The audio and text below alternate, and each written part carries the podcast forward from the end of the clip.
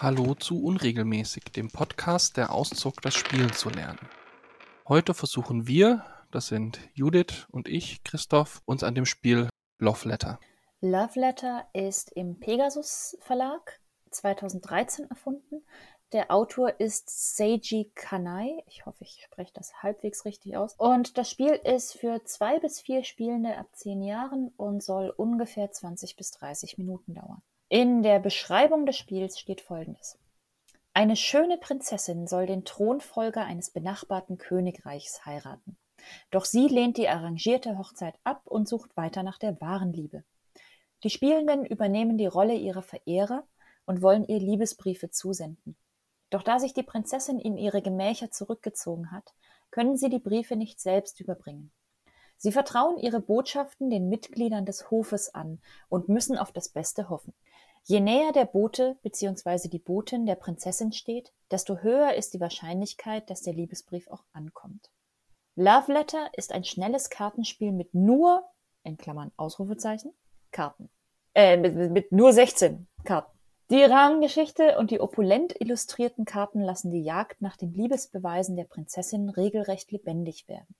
Wichtige Hinweise: Achtung, nicht für Kinder unter 36 Monate geeignet. Die sind auch selten dazu in der Lage, Liebesbriefe zu schreiben. Ja, aber das steht so auf der Seite vom Pegasus Shop. Ja. Wahrscheinlich, weil sie die Karten ansabbern. Ja, oder sonstige Kleinteile gibt, die man verschlucken kann. Oder weil sie glauben, dass Kinder unter 36 Monate noch nicht lesen können. Ja, in der Regel ist das auch so. Aber sie könnten die hübschen Bilder angucken wollen. Das stimmt. Und dann die Karten ansabbern. Oder dreckig machen oder so. Jetzt hat mich der Hinweis aber vollkommen davon abgelenkt, dass die Geschichte um das Spiel da doch ein bisschen kitschig ist. Ja, sie ist definitiv kitschig. aber gut, es ist ein Spiel, das Love Letter heißt. Ja, was erwarte ich da auch? Kitsch und wenig historische äh, Genauigkeit. Ja, wenn ich mir so die Illustrationen angucke, ja, Kitsch und wenig historische Genauigkeit trifft es ganz gut. Man sollte vielleicht der Vollständigkeit halber sagen, dass wir beide das Spiel jeweils schon mal irgendwann gespielt haben, uns aber nicht mehr wirklich an irgendwelche Regeln erinnern, außer dass es existiert hat. Ich habe damals die Regeln erklärt bekommen, bin mir aber nicht sicher, ob man sie mir korrekt erklärt hat. Geschweige denn, dass ich noch irgendwie weiß, wie das ging. Ich weiß, es gab Karten, die man ausspielen musste. Ja, so weit geht's bei mir auch. Vermute mal, da ich durchaus kompetenten Regelerklärern das Ganze gespielt habe, dass mir die Regeln korrekt erklärt wurden, aber ich habe auch die Anleitung noch nie gesehen. Dann lass uns doch mal direkt in die Anleitung hüpfen. Die beginnt mit einem versiegelten Brief, also optisch als Cover der Anleitung. Ja, steht nochmal ganz groß in, in beruhigenden Lettern Love Letter drauf. Dann wird uns nochmal die Geschichte erzählt. Die schöne Prinzessin wartet schon lange sehnsüchtig auf ihren Traumprinzen. Ihr Vater, der König, würde sie gerne mit einem Kandidaten seiner Wahl verheiraten, den wohlhabenden Thronfolger eines benachbarten Königreichs. Doch Reichtum und Macht alleine beeindrucken die Prinzessin nicht. Sie sehnt sich nach der wahren Liebe, einem Verehrer, der ihr Herz erobert. Nur wer es trotz aller Hindernisse schafft, dass seine Liebesbriefe in die Gemächer der Prinzessin gelangen, hat eine Chance, ihr Herz zu erobern. Erst dann wird auch der König einsehen, dass ihm das Glück seiner Tochter über alles geht. Ja, Liebesbriefe überzeugen. Ja. Was mir jetzt erstmal aber gerade positiv auffällt, ist, dass hier die Geschichte nochmal ein bisschen anders erzählt wird als auf dem Klappentext. Mhm. Weil allen anderen Spielen, die wir bisher hatten, war das immer der gleiche Text. Ja, das stimmt. Was, glaube ich, hier an der Stelle auch daran liegt, in dem in der Erklärung in der Anleitung drin, wird hier an der Stelle noch gar nicht erklärt, dass das über andere quasi transportiert wird, während da schon so ein bisschen auf der Webseite der Text versucht zu erklären, wie das Spielprinzip abläuft. Spielmaterial. 16 Personenkarten. Auf jeder Personenkarte ist ein Mitglied des königlichen Hofes abgebildet. In der oberen linken Ecke der Karte ist der Wert der abgebildeten Person angegeben. Je höher die Zahl ist, desto näher steht die Person der Prinzessin. Die Prinzessin selbst besitzt den höchsten Wert. Am unteren Rand der Karte befindet sich ein Textfeld, in dem die Funktion oder die Besonderheit der jeweiligen Personenkarte beschrieben ist. Vier Übersichtskarten. Die Übersichtskarten geben einen kurzen Überblick über alle Personenkarten und deren Funktion oder Besonderheit. Zusätzlich ist in Klammern angegeben, wie oft jede Personenkarte im Spiel vorhanden ist. Zwölf ein Herz als Dankeschön. Am Ende jedes Tages schenkt die Prinzessin dem Verehrer, dessen Brief sie erhalten hat, ein Herz als Zeichen ihrer Zuneigung. Wir bleiben bei kitschig. Ist das jetzt schlimm, dass ich mich frage, was für ein Herz das ist? Oh, ob sie quasi äh, Schweineherzen oder die Herzen ihrer Feinde schenkt? Oder Rinderherzen oder ja. Hm. Die Herzen derer, deren Liebesbriefe sie nicht erreicht haben? Die Herzen der Brieftauben von irgendjemand, den sie nicht leiden kann. Gute Frage. Das bringt das Spiel gleich wieder auf eine andere Ebene. Es macht es durchaus makabrer. Vielleicht denkt man besser nicht genauer drüber nach. Ich glaube, wir denken nicht kitschig genug. Spielidee. Die Spieler sind Verehrer der Prinzessin und versuchen ihr Liebesbriefe zukommen zu lassen. Dazu nutzen sie geschickt die Personen am Hof als Überbringer ihrer Liebesbekundungen. Je näher eine Person der Prinzessin steht, desto eher wird sie der Prinzessin den Brief am Ende des Tages übergeben können. Wer es schafft, das Herz der Prinzessin zu erobern, der wird dieses Spiel gewinnen. Spielvorbereitung. Die 16 Personenkarten werden gut gemischt. An jeden Spieler wird eine Personenkarte ausgeteilt, die er auf die Hand nimmt und von den anderen Spielern geheim hält. Zusätzlich nimmt sich jeder Spieler eine Übersichtskarte und legt sie vor sich ab. Die restlichen Personenkarten werden als verdeckter Nachziehstapel in der Mitte des Tisches bereitgelegt. Abschließend wird die oberste Karte des Nachziehstapels als Reservekarte verdeckt beiseite gelegt.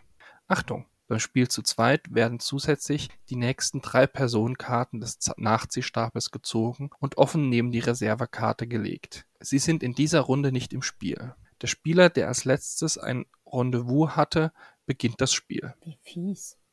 Aber ich muss ja sagen, ich finde es mittlerweile unterhaltsam, die Regeln, die den Startspieler oder die Startspielerin bestimmen. Früher war das ja immer so der Jüngste oder der Älteste, wobei meistens war es der Jüngste oder ja. die Jüngste. Und ich weiß nicht, ich mag das, wenn Spiele diesen Mechanismus noch irgendwie mit dem Spiel thematisch verbinden. Ja. Ja, und weil es im Zweifelsfall, wenn man eine feste Spielerunde hat oder ähm, an einem Abend mit immer den gleichen Leuten verschiedene Spiele spielt, auch dazu führt, dass eben nicht immer die gleichen anfangen. Fällt mir nur gerade an der Stelle auf. Spielablauf. Das Spiel verläuft über mehrere Runden. Die Spieler führen ihre Spielzüge nacheinander im Uhrzeigersinn durch. Der Spieler, der am Zug ist, zieht zunächst die oberste Karte des Nachziehstapels und nimmt sie verdeckt auf die Hand. Da er zuvor bereits eine Personenkarte auf der Hand hatte, besitzt er nun zwei Handkarten. Er wählt eine dieser zwei Handkarten und spielt sie offen vor sich aus. Die andere Karte behält er weiterhin verdeckt auf der Hand. Hat die ausgespielte Karte eine Funktion, muss er sie jetzt ausführen. Abschließend legt er sie offen auf seinen persönlichen Ablagestapel, den er vor sich bildet. Die Karten des Ablagestapels werden leicht versetzt übereinander gelegt, so erkennbar ist, welche Karten bereits gespielt wurden. Damit ist sein Zug beendet und der Spieler links von ihm ist am Zug. Ausscheiden. Scheidet ein Spieler aus der laufenden Runde aus, legt er seine Handkarte offen auf seinen Ablagestapel. Die Funktion dieser Karte wird nicht ausgeführt. Der Spieler nimmt bis zum Ende der Runde nicht mehr am Spiel teil und wird in der Spielreihenfolge übersprungen. Rundenende. Die laufende Runde endet, wenn alle bis auf einen Spieler ausgeschieden sind. Dieser Spieler gewinnt die Runde. Ist der Nachziehstapel am Ende des Zuges eines Spielers aufgebraucht, endet die Runde ebenfalls und wird wie folgt ausgewertet. Die Spieler, die noch nicht ausgeschieden sind, decken ihre Handkarten auf.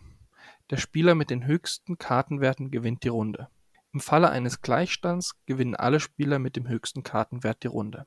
Der oder die Gewinner erhalten als Zeichen der Zuneigung seitens der Prinzessin jeweils ein Herz.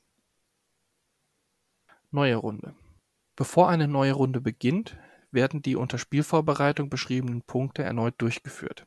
Allerdings beginnt nun der Gewinner der vorherigen Runde und ist zuerst am Zug. Sollte es mehrere Gewinner geben, beginnt der jüngste von ihnen. Hm, mir ist irgendwie noch nicht so ganz klar, wie man ausscheidet. Das ist gerade auch meine Frage im Kopf. Also wir haben jetzt hier beschrieben, was passiert, wenn man ausscheidet, aber ich weiß immer noch nicht, wie es zum Ausscheiden kommt. Das ist ein bisschen verwirrend. Spielende. Das Spiel endet, wenn ein Spieler eine bestimmte Anzahl von Herzen besitzt. Die benötigte Anzahl an Herzen ist abhängig von der Spielerzahl. Bei zwei Spielern fünf Herzen, bei drei Spielern vier Herzen, bei vier Spielern drei Herzen. Der Spieler, der nach Auswertung einer Runde die benötigte Anzahl an Herzen besitzt, ist der Gewinner und hat das Herz der Prinzessin erobert. Im eher seltenen Fall eines Gleichstands schenkt sie die Liebe dem Jüngsten unter den Gewinnern. Das finde ich fies. Da hatten wir uns vorhin gefreut, dass es irgendwie was anderes ist und jetzt kam zweimal hintereinander der Jüngste kriegt den Vorzug. Vor allem finde ich es fies, dass die Mechanik des Gewinnens beim Gleichstand vom Alter der Spieler abhängt. Ja, das ist irgendwie so eine Sache, das ich finde es schwierig. Mhm. Weil das Alter der Person hat ja nichts mit dem Spielgeschick zu tun. Vielleicht der verzweifelte Versuch, auf jeden Fall einen eindeutige Gewinner oder Gewinnerin am Schluss des Spiels zu haben. Ich finde, man hätte auch sagen können, naja, dann haben alle gewonnen, die die gleiche Punktzahl haben. Naja, dann hätte man aber seine Geschichte aufbrechen müssen und dann hätte die Prinzessin ja zwei Verehrern ihr Herz geschenkt. Und da wir uns hier in einem sehr starren äh, Gefüge befinden, will man das vermeiden.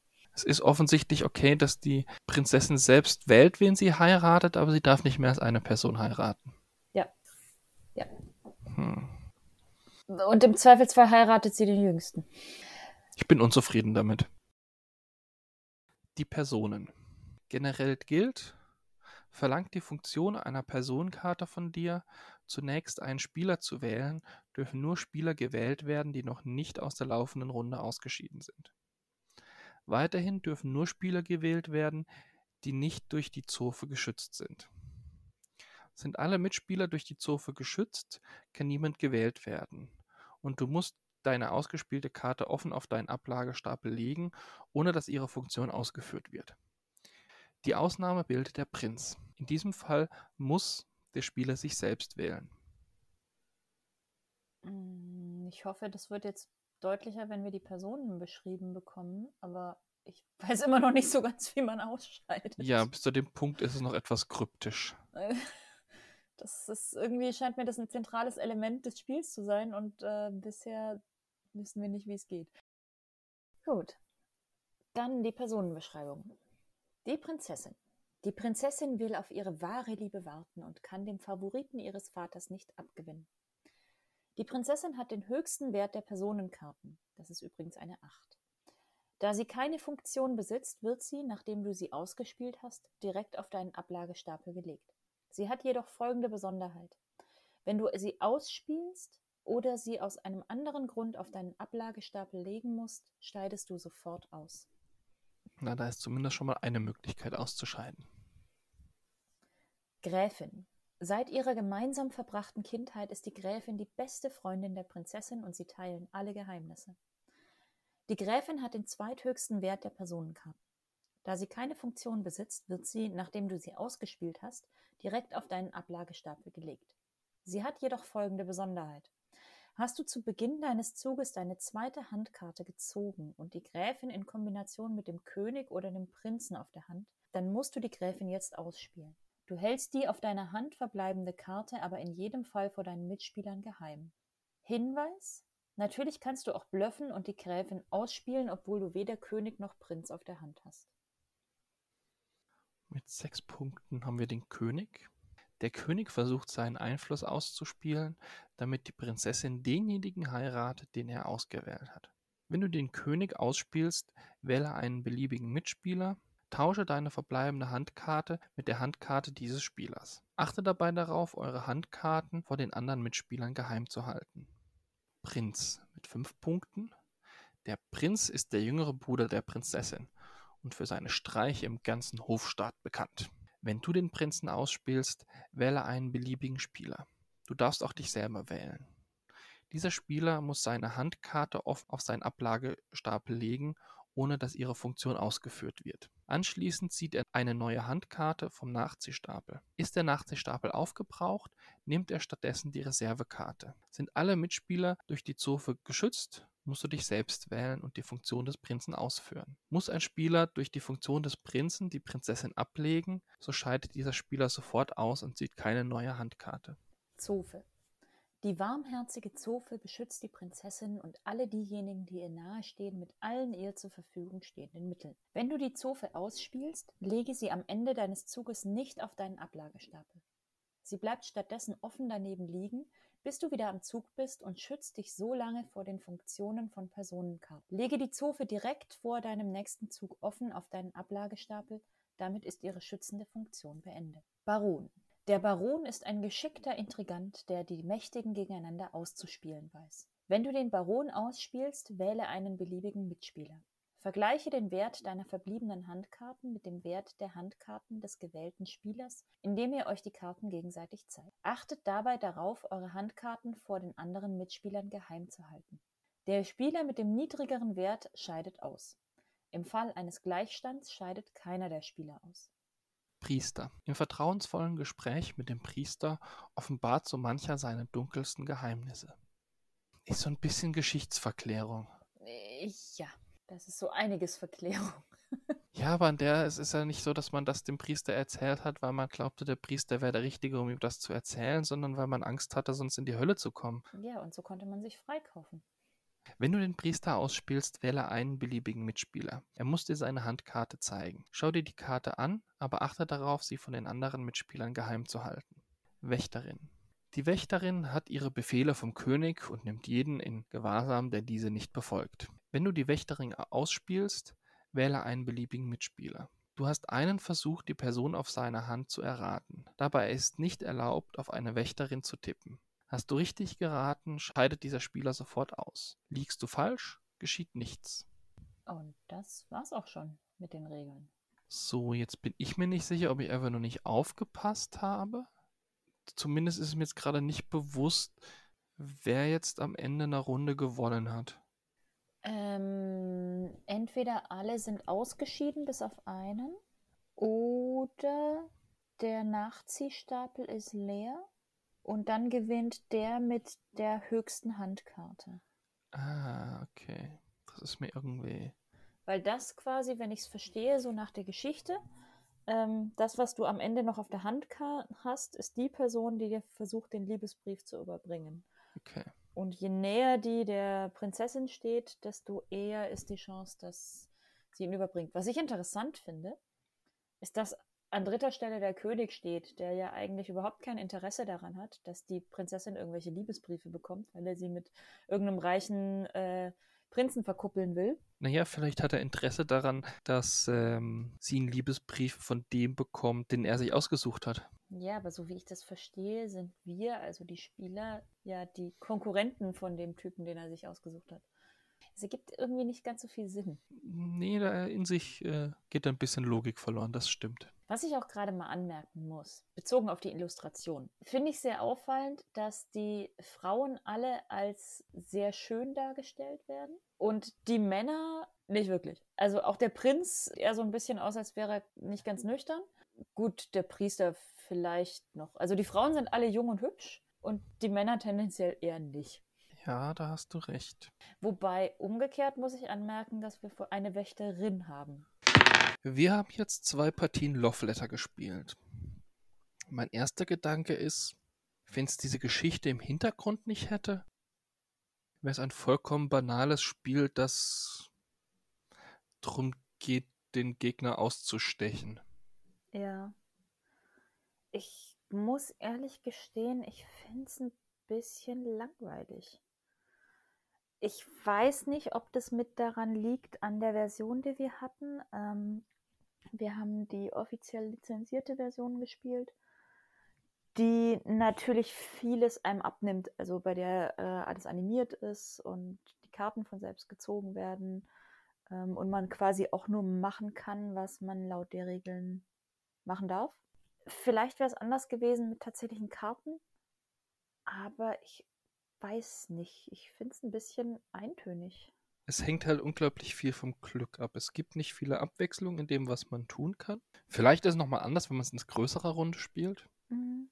Wenn man es irgendwie wirklich mit vier Leuten spielt. Ich kann mich aber auch grob daran erinnern. Wie gesagt, ich habe das Spiel ja einmal irgendwann schon mal gespielt. Mhm. Da waren wir mindestens vier Personen. Und ich meine, dass mich auch damals das Spiel nicht wirklich beeindruckt hat. Also es hat nicht groß bleibenden Eindruck hinterlassen bei mir. Ich glaube, das liegt, das ist das Zeichen, dass wir uns beide nicht daran erinnern können, wie das Spiel war, dass es nicht viel bleibenden Eindruck hinterlassen hat. Zumindest nicht bei uns. Also. Nee. Es ist, glaube ich, einfach auch nicht die Art von Spiel, die ich gerne spiele, weil sie mir zu simpel ist. Ich hätte gerne einfach ein bisschen mehr Mechanik, ein bisschen mehr Abwechslung zwischendrin. Mhm. Ja, du hast so eine minimale Taktikkomponente. Will nicht sagen, dass das Spiel schlecht ist. Ich glaube, es ist ein Spiel, das kann man wunderbar spielen, wenn man einfach so ganz entspannt nebenbei was spielen will.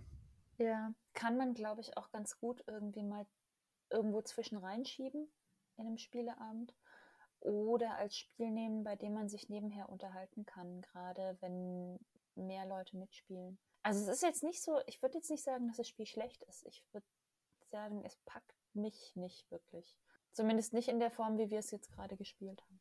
Ne, es, es erzählt die äh, interessante Geschichte hinten dran, die natürlich schon so ein bisschen Flair gibt, den man ins Spiel mhm. mit einbinden kann. Ähm, ich bin mir gar nicht sicher, ob das wirklich so sehr an der Version lag, die wir gespielt haben, weil der einzige Unterschied, wenn wir es mit Karten gespielt hätten, wäre, glaube ich, dass man hätte betrügen können. Ja, aber auch irgendwie, das, was ich meinte, dass es an der Version liegt, ist, dass du halt noch weniger tatsächlich tust. Du nimmst keine Karten wirklich auf, sondern du hast sie plötzlich. Ja du tauschst nicht die Karten mit jemand anderem aus, sondern sie sind da. Ja, also beziehungsweise du kriegst das Ergebnis angezeigt. Und das ist durchaus was. Also ich würde jetzt nicht sagen, dass es das Spiel irgendwie jetzt absolut anders macht, aber ich habe es deswegen erwähnt, weil ich finde, dass es durchaus ein anderes Spielgefühl gibt, wie viel ich tatsächlich aktiv tue. Ja, durchaus, aber wie gesagt, ich glaube trotzdem nicht, dass es einen allzu großen Unterschied macht. Nee. Aber ähm, ich würde es trotzdem also ich glaube, es ist was für Leute, die einfach nicht viel Zeit haben, mhm. die zwischendrin mal was schnell spielen wollen. Sicherlich was, was man auch mal mit auf eine Reise nehmen kann, um einfach mal so eine kurze Partie davon zu spielen. Auch was, was man, wenn man äh, eine Menge Spiele spielt, zwischendrin mal dazwischen schieben kann. Für eine schnelle Runde, gerade wenn die Leute die Regeln kennen, beziehungsweise die Regeln sind im Grunde schnell erklärt, weil alle Personenkarten, da stehen die Regeln auf den Karten drauf. Auch sonst ist es von den äh, Regeln sehr, sehr übersichtlich. Das Einzige, mhm. was wir anzumerken hatten, dass es erst sehr spät erzählt wird, weil man ausscheidet. Ja, das wäre aber auch mit einem Satz irgendwie erle äh, zu erledigen gewesen, als wenn da einfach geschrieben werden, die Aktionen mancher Karten führen dazu, dass Spieler ausscheiden. Ja. Und dann hätte sich das auch schon erledigt gehabt. Das wirkte einfach nur ohne diesen Satz etwas losgelöst. Ja, es hat einfach keinerlei Kontext gehabt und man konnte ja. die Regeln erstmal gar nicht, oder die eine Regel erstmal gar nicht zuordnen. Mhm. Ja, aber wie du sagst, ich glaube, das eignet sich auch wunderbar, um das mal zwischendrin zu spielen, um einfach auch wieder den Kopf frei zu kriegen, weil es ein sehr, sehr leichtes, sehr schnelles Spiel ist. Ja, und auch wenn es eine taktische Komponente durchaus hat, hängt eben auch eine Menge von Glück ab. Also auch wieder ja. so ein Spiel, was man sehr taktisch spielen kann. Bei dem Kartenzählen durchaus nicht von Nachteil ist, aber was man im Zweifelsfall auch relativ planlos spielen kann. Ja, aber außer auf Karten zählen hast du schon fast keine nee. Taktikkomponente mehr. Du kannst Karten zählen und einmal gucken, was ist schon ausgespielt worden, um dann abzuzählen, was vielleicht noch drin sein kann. Und das ist auch nur für zwei oder drei Karten relevant. Ja. Ich glaube, ich würde dem Ganzen ein halbes Herz von fünf geben, was die Komplexität angeht. Also ich würde das tatsächlich auch nochmal ja. von den Regeln her einfacher als Romme einstufen. Ja, definitiv. Denn vor allem aufgrund von dem Aspekt, dass man letzten Endes, das Spielprinzip ist gleich, ziehst eine Karte und du spielst eine Karte von zwei. Und alles andere steht auf den Karten drauf und ist auch sehr simpel gehalten. Also da gehe ich mit ein halbes Herz von fünf. Was für ein Herz lassen wir einfach mal außen vor. Ja, das werden wir nicht weiter definieren. Das hat sich jeder selber raussuchen. Das halbe gebrochene Herz des eigentlichen Heiratskandidaten, den der König ausgewählt hat. Das ist das ideale Herz dafür. ja, damit wären wir am Ende von Love Letter. Wir bedanken uns herzlich dafür, dass ihr uns wieder zugehört habt. Und auch wenn es ein simples Spiel war, hatten wir trotzdem ein bisschen Spaß dabei. Und wir freuen uns, wenn ihr uns gerne einen Kommentar hinterlasst. Das könnt ihr auf, auf unserer Webseite machen, unregelmäßig.net. Ansonsten findet ihr uns in gängigen Podcast-Apps, auch unter dem Namen Unregelmäßig. Und wunderbar helfen würdet ihr uns, wenn ihr findet, oh, das macht echt Spaß, uns zuzuhören und ihr kennt da jemanden, der das, dem das vielleicht auch Spaß machen würde, empfehlt uns doch einfach gerne weiter. Wenn ihr uns noch mehr helfen wollt, dann oder noch weiterhelfen wollt, dann freuen wir uns gerne über Vorschläge, was wir an Spielen uns mal anschauen könnten beziehungsweise auch gerne über Kritik, was man verbessern kann. In diesem Sinne, bis zum nächsten Mal.